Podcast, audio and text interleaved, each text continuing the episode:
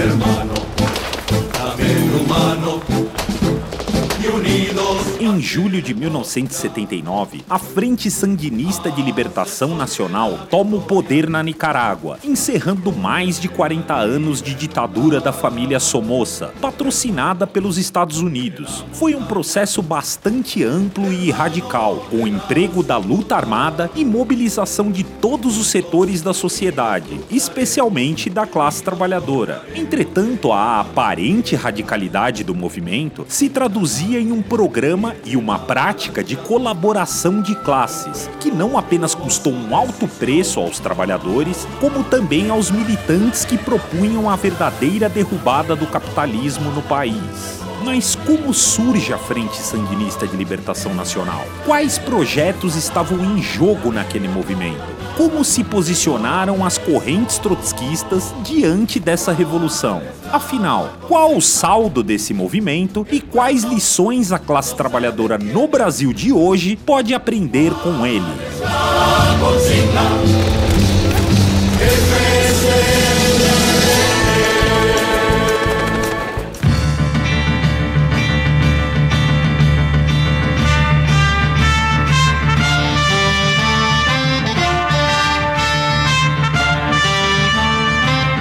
Você está ouvindo o podcast da esquerda marxista. Desde Managua, Nicaragua, la capital de Nicaragua, família! Saudações, camaradas! Meu nome é André Mainardi e está no ar a partir de agora o 38º episódio do podcast da Esquerda Marxista, seção brasileira da Corrente Marxista Internacional. Para nos fazer uma exposição sobre a Revolução Sandinista e as diferentes contradições desse processo, eu tenho o prazer de receber aqui pela primeira vez o camarada Edgardo Freitas, cientista social e militante da esquerda marxista. Saudações, Ed! Olá, André. Olá a todos os ouvintes do podcast da esquerda marxista. É um prazer estar com vocês aqui hoje. Espero que a gente possa refletir sobre a Revolução Sandinista de 79 e extrair dela lições para a luta do operariado internacional hoje. Edgardo, aqui no podcast a gente tem abordado diversos processos revolucionários ocorridos no Brasil e no mundo, como forma de extrair lições para as lutas contemporâneas da classe trabalhadora. Conta pra gente em que contexto e de que maneira se desenvolveu a Revolução Sandinista na Nicarágua. Bom, André, eu acho interessante a gente começar pelo contexto internacional, né, da Revolução Sandinista na Nicarágua de 79. Bom, ela foi a mais democrática revolução na América Latina desde a Revolução Cubana 20 anos antes. Né? Foi também uma derrota do imperialismo na América Latina dos anos 70. Né? Eles haviam derrubado o governo social-democrata de Allende em 73 e patrocinado um golpe militar na Argentina em 76. Né? E era também, em 79, o tempo de uma vaga revolucionária em todo o mundo. Né? Em 79 mesmo você tem a derrubada do regime do Shah no Irã, as revoluções de libertação colonial na África, especialmente em Moçambique e em Angola, você tem a derrubada do imperialismo no Vietnã e a revolta de Soweto na África do Sul. Enfim, esse era o contexto internacional, então, da Revolução Sandinista em 79. Mas eu queria falar um pouco também da história da Nicarágua. Né? É um país de passado colonial, como o Brasil, né? eles sob a dominação espanhola, e após a independência política, em meados do século XIX, a Nicarágua passa para a dominação do imperialismo estadunidense, né? porque era um ponto estratégico de ligação entre o Atlântico e o Pacífico e tinha o interesse da burguesia americana naquela região. Desde então, a história da Nicarágua se desenvolve entre a dominação imperialista e as lutas nacionais de libertação né, do jugo americano. E um dos pontos cruciais dessa luta foi a jornada de Augusto Sandino, né, que entre os anos 20 e 30 encampou uma luta de libertação nacional por meio de guerrilhas e um programa de colaboração entre camponeses, trabalhadores e a burguesia internacional. O resultado da luta de Sandino foi o seu assassinato em 1934 e a partir daí instaurou-se uma ditadura de mais de 40 anos da família Somoza com o patrocínio dos Estados Unidos. Em 79, que é o ano que a gente está analisando, né, Somoza está isolado no poder e conta apenas com o apoio da Guarda Nacional. E neste contexto, a Frente Sandinista de Libertação Nacional tem êxito, combinando a luta política com a luta armada e derruba o último presidente então da família Somoza.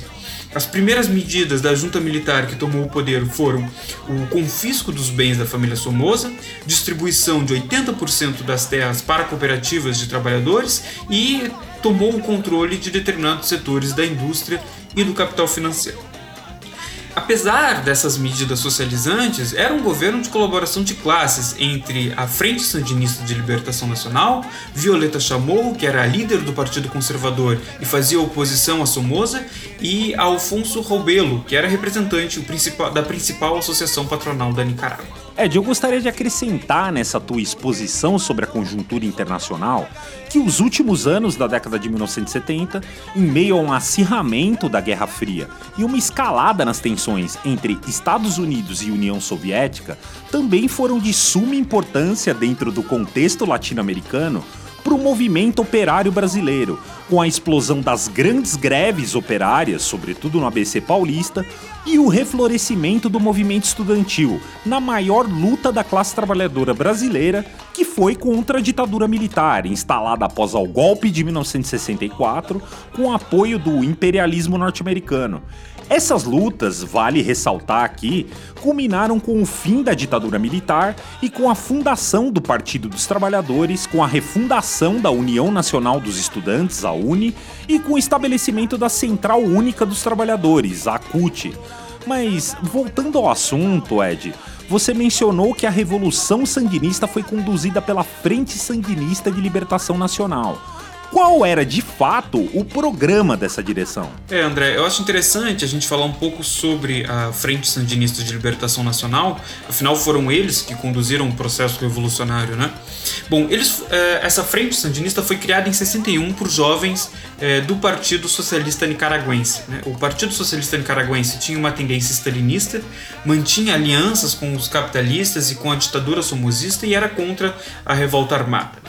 E inspirados pela Revolução Cubana, estes jovens romperam com o PSN e fundaram a Frente Sandinista de Libertação Nacional.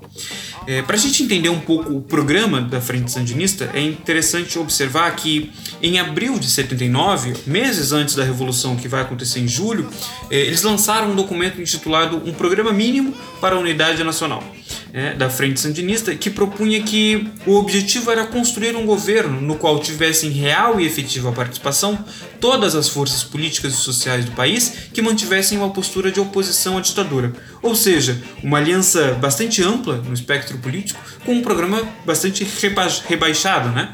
De modo que, pela luta desencadeada no processo revolucionário, em contraste com esse programa é, retraído da Frente Sandinista, o que se colocava era duas opções. Uma, apoiar o governo de reconstrução nacional da Frente Sandinista, defendendo os interesses da burguesia, ou lutar pela construção de organizações independentes dos trabalhadores com o objetivo de derrubar efetivamente o capitalismo. Bom, essa escolha vai ter um debate muito grande para as forças políticas que participaram da Revolução, inclusive para os trotskistas, né, que lutaram na guerrilha e chegaram a tomar o poder na localidade de Bluefields. É, esse governo da Brigada Simão Bolívar, onde estavam reunidos os trotskistas, foi um governo sem colaboração de classes e que mantinha a produção sob controle operário.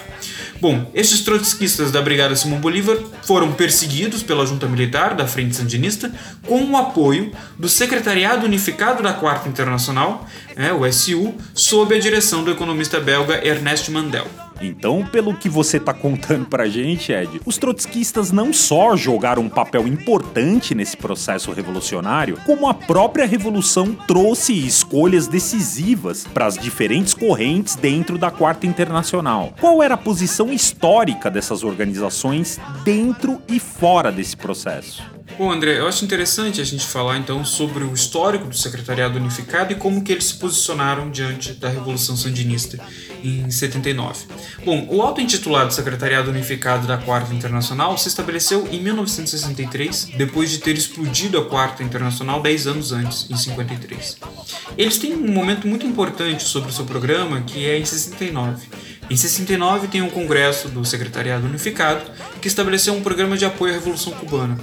Este programa propunha agrupar todas as forças revolucionárias que estivessem dispostas a comprometer-se na luta revolucionária pelo socialismo na América Latina, aceitando o papel decisivo da luta armada nestes processos. Bom, essa posição do Congresso de 69 foi alvo de divergências ao longo dos anos 70 e duas principais correntes do Secretariado Unificado, a fração bolchevique, dirigida por Nahuel Moreno, e o SWP, o Partido Socialista dos Trabalhadores dos Estados Unidos, que era a fração estadunidense do Secretariado Unificado, criticaram a consideração da guerrilha como uma estratégia continental. Né?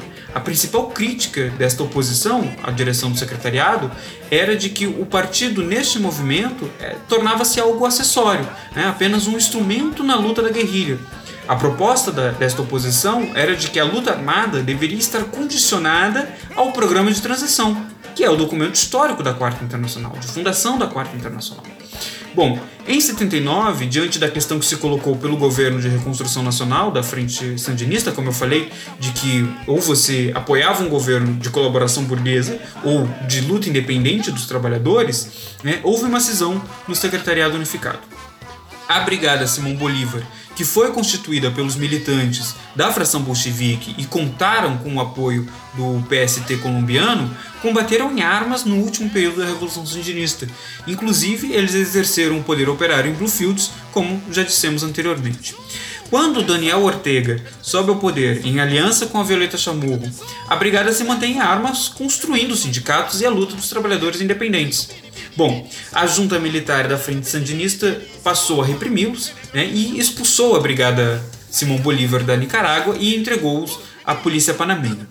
Bom, diante desse ataque aos trotskistas que estavam lutando na revolução desde o início, né, e jogaram um papel decisivo pela independência dos trabalhadores, a direção do Secretariado Unificado, agora com o apoio da sua seção estadunidense, passou a apoiar o, o governo da Frente Sandinista. Né? Inclusive enviaram uma delegação à Nicarágua que entregou um documento ao governo criticando as ações da Brigada Simão Bolívar e apoiando a repressão da Frente Sandinista de Libertação Nacional.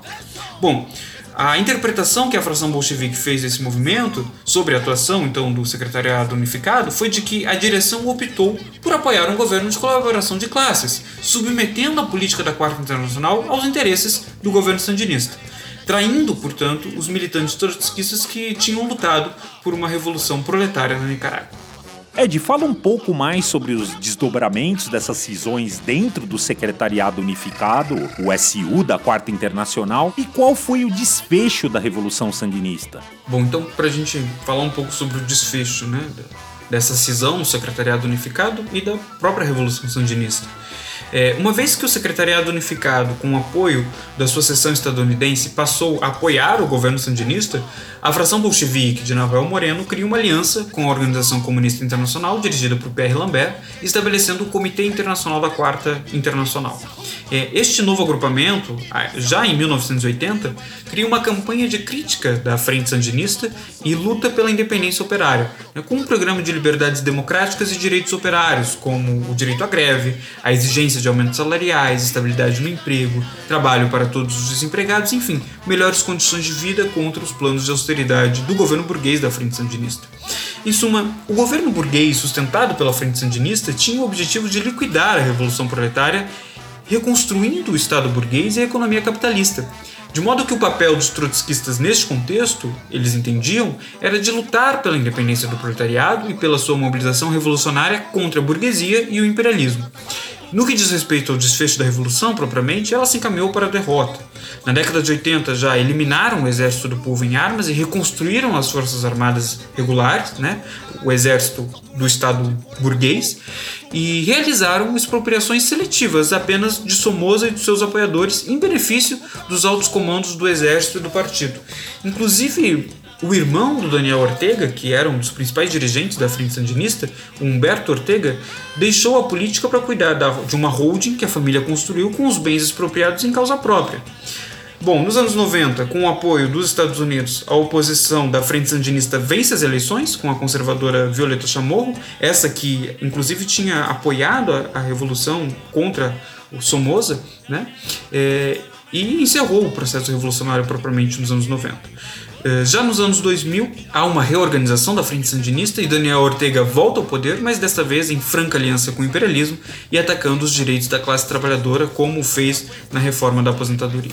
Edgardo, foi um prazer te receber aqui nessa transmissão. Considerações finais, camarada? Bom, André, acho que as considerações finais eu gostaria de destacar dois pontos.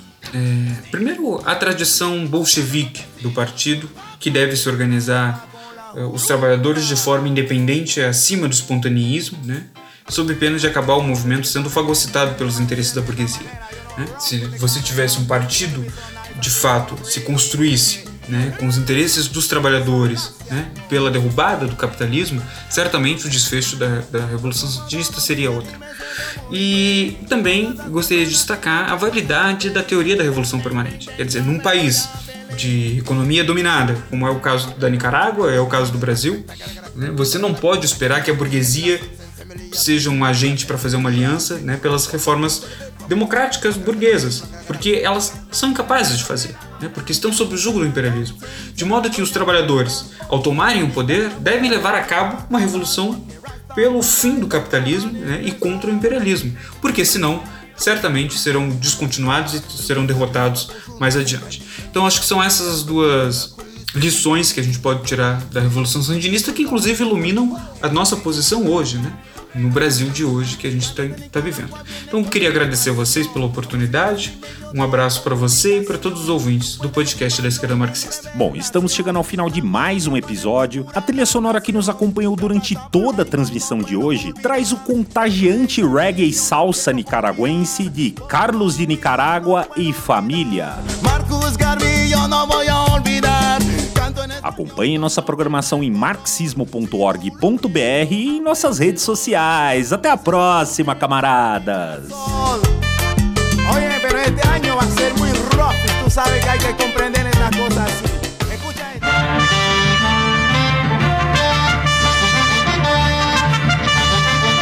Você ouviu o podcast da Esquerda Marxista.